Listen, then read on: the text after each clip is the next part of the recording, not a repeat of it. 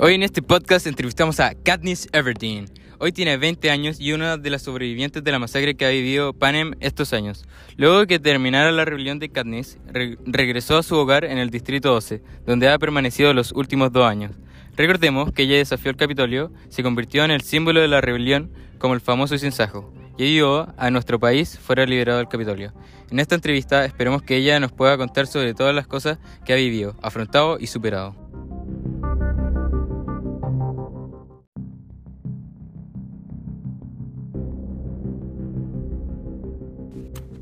Gracias, Katniss, por aceptar hacer esta entrevista. Como ya sabes, en este programa History Panem es para que las personas de todo el mundo conozcan a quienes jugaron un rol importante en la historia de Panem.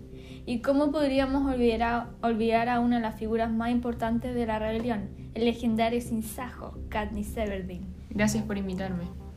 Bueno, sé que ha pasado mucho tiempo. Partamos por una pregunta sencilla. ¿Cómo es tu día a día? Tomando en consideración que ya han pasado dos años desde la rebelión y desde que volviste a vivir en el Distrito 12. Hago lo usual, caso, trato de que mi hogar se recupere, planto, mantengo mi mente ocupada. ¿Muy diferente antes? ¿Antes de la rebelión y que viera morir a miles de personas? ¿O después de que ganara los juegos? ¿O antes de que me ofreciera como tributo para salvar la vida de mi hermana? ¿O después de que fuera asesinada por los rebeldes? Antes de que fueras tributo, Candice, antes. En ese tiempo, yo casaba para alimentar a mi familia, iba al mercado negro e intentaba sobrevivir con lo poco que teníamos. Había algo de estabilidad en mi vida, creo. ¿Casabas sola? ¿Eras feliz? Casaba con mi amigo Gail. Éramos un gran equipo. Ambos nos convertimos en la cabeza de nuestras casas y necesitábamos alimentar a nuestras familias, ya que nuestros padres murieron en una explosión en la mina del Distrito 12. Creo que en ese tiempo fui lo más feliz que podría haber sido en esas condiciones. Ya lo creo, Katniss. El mundo cambia y el tuyo dio un giro de 360 grados en tan poco tiempo. Pasaste a ser de una chica pobre del Distrito 12 a ser una leyenda.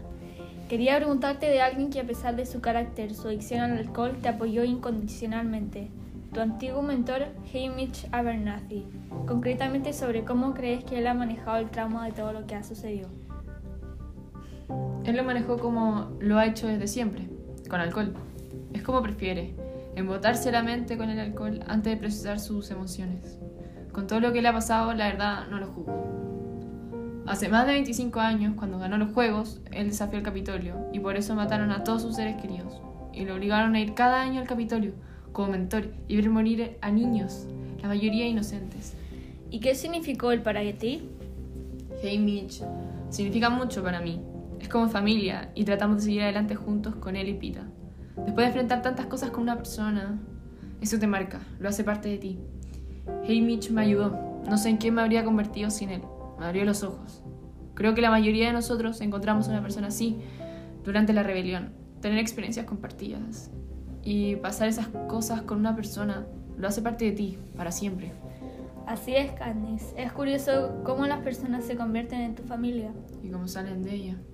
Por ese motivo, la presidenta estableció un día feriado en el, que deberían haber sido las cosechas, donde se elegían los tributos que irían a los juegos. Esto ha generado una gran oposición, ya que la gente cree que es como celebrar el día que solían ser los juegos. ¿Qué piensas sobre esto considerando la controversia que genera? Creo que está bien.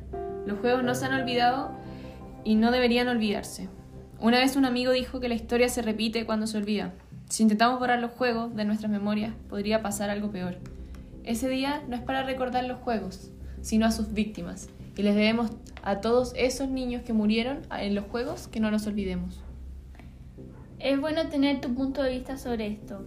Katniss es una mujer muy fuerte, con todo lo que has vivido, con la muerte de la pequeña Rue, que muchos no recuerdan, los bombardeos del, como el Distrito 13 y el del Capitolio que acabó con la vida de tu hermana Prim, ese miedo incesante a perder los que amas que se generó por los juegos y la rebelión. ¿Cómo logras seguir adelante? Efi, yo, bueno... Sé que es una pregunta complicada, si quieres no... Lo hago en una lista mental, más bien lo intento. ¿Cómo es esa lista, Katniss? Es sobre todas las muestras de bondad de las que he sido testigo. Como el pan del Distrito 11, la amabilidad de mi hermana, y todas las personas que se acercaron a ayudarme cuando ellos también estaban pasando por situaciones difíciles. y muchas personas más que aún han viviendo toda esta miseria han seguido adelante y han logrado compartir un momento de generosidad conmigo. Quería preguntarte acerca de tu padre. No sabemos mucho sobre él. Él fue el que me enseñó a usar el arco y la flecha. Le encantaba cantar. Cuando vivía nunca fui tan feliz. Hasta que murió cuando tenía 11 años y casi morí de hambre por lo que tuve que empezar a pedir teselas. ¿A los 11 años? Sí, tenía 11. Desde esa edad me hice cargo de mi hermana y de mi madre, que cayó en una depresión profunda durante mucho tiempo. Muchos de nuestros espectadores no han venido nunca al Capitolio y ninguno ha ido al Capitolio como tributo. ¿Cómo fue la experiencia? Obviamente, ahora la mitad de la ciudad está destruida, así que es fácil de imaginar que la ciudad no era la misma. Si alguna vez fueron al Capitolio, significa que fueron como tributos o como soldados en la rebelión. Y las dos experiencias son muy distintas. Antes era muy brillante y impresionante, ¿lo recuerdas? Claro que lo recuerdo, aunque se está empezando a disolver en mi cabeza. Tienes mucha razón, el Capitolio no es lo que solía ser antes. La ciudad ha perdido toda su antigua gloria. Yo no la llamaría gloria, considerando que estaba construida sobre el dolor de los ciudadanos de los distritos. Tienes razón, lo siento. A veces olvida toda la realidad que ustedes están enfrentando en los distritos. Cuando viniste por primera vez, ¿qué fue lo que más te sorprendió?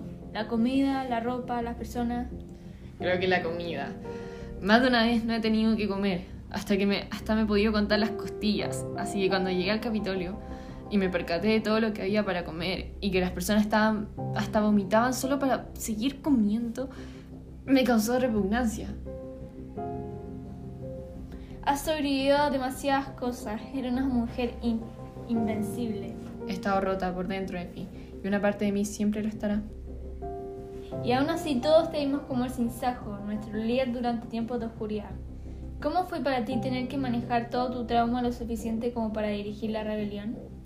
Bueno, pocas personas saben que yo no estaba ni cerca de dirigir nada.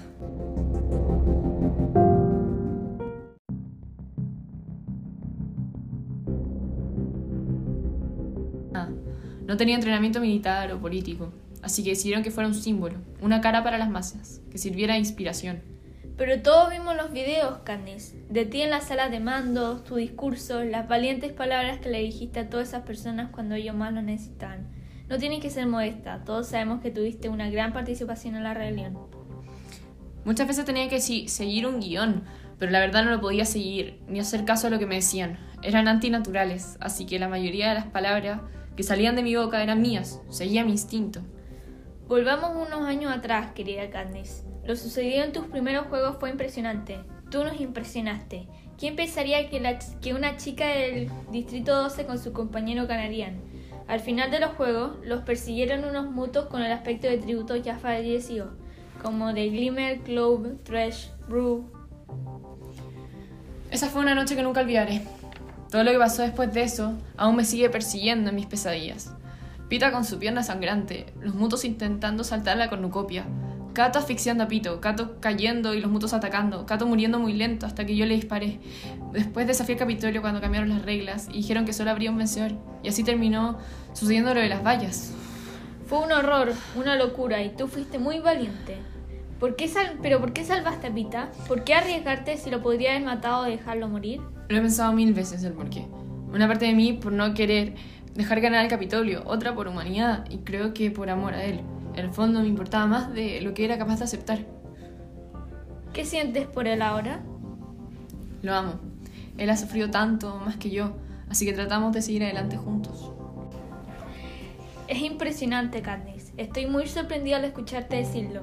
Recordemos que cuando terminó abruptamente el vasallaje de los 25, cuando tú tiraste la flecha al centro de la cúpula, de la cúpula en la arena, Pita fue torturado con veneno de rastreíspula por una considerable cantidad de tiempo. El Capitolio modificó la mayoría de sus recuerdos y lo convencieron de que te odiaba, Katniss, que tú eres mala y que no te quería. Después de que la rebelión terminara, ¿él pudo recuperar su memoria por completo? Cuando pudo recordar algunas cosas y dejar de ser tan salvaje, lo dejaron andar por algunas partes del Distrito 13 pero con vigilancia y con esposas. Comenzó a jugar un juego de verdadero y falso. Cuando él no sabía si el recuerdo era real, contaba cómo creía que había sucedido, y el que estuviera con Pita le contaba cómo había sido en realidad. Pero a mí me seguía odiando. Pasó demasiado tiempo para que no quisiera matarme. ¿Nos podrías contar alguna de esas primeras veces que lo viste? ¿Cómo te sentiste?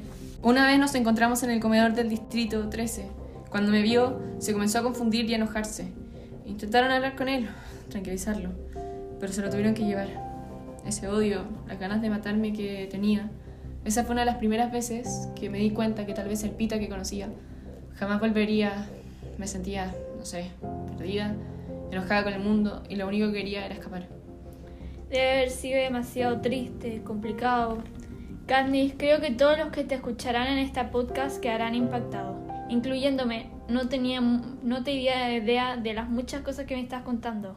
Gracias por ser tan sincera. Ha sido más fácil de lo que pensé. Y para finalizar, quería preguntarte sobre cómo te sentiste cuando dijeron el nombre de tu hermana. ¿Qué te impulsó a ofrecerte como tributo? Estás olvidando algo, Efi que fuiste tú quien le dijo los nombres. Bueno, era mi trabajo. Lo siento, Katniss, pero no tenía muchas opciones. Por favor, contesta la pregunta. El día de la cosecha se transformó en un borrón en mi cabeza, pero recuerdo que estabas a punto de decir el nombre del atributo elegido. Lo único que quería es que no fuera mi nombre. Mi hermana tenía solo 12 años y nunca había pedido teselas, así que su nombre estaba una sola vez en la urna, una papeleta entre miles. Todavía no puedo entender cómo pasó. Cierto. Y cuando tú dijiste su nombre, Prim era la persona que más amaba en el mundo. Yo toda mi vida me había dedicado a que no le hicieran daño. Ella solo tenía 12 años. No lograría sobrevivir en los juegos. Así que no podía dejar que se la llevaran. No podía permitirlo. Así que me ofrecí en su lugar. Tomar la decisión fue muy fácil. Bueno, eso ha sido todo. Gracias, Candice, por venir a contar tu historia y ser tan honesta conmigo y con todo panel. De nada. Espero que sirva para que todos sepan la verdad. Ya lo creo, Katniss. Eso fue todo por hoy.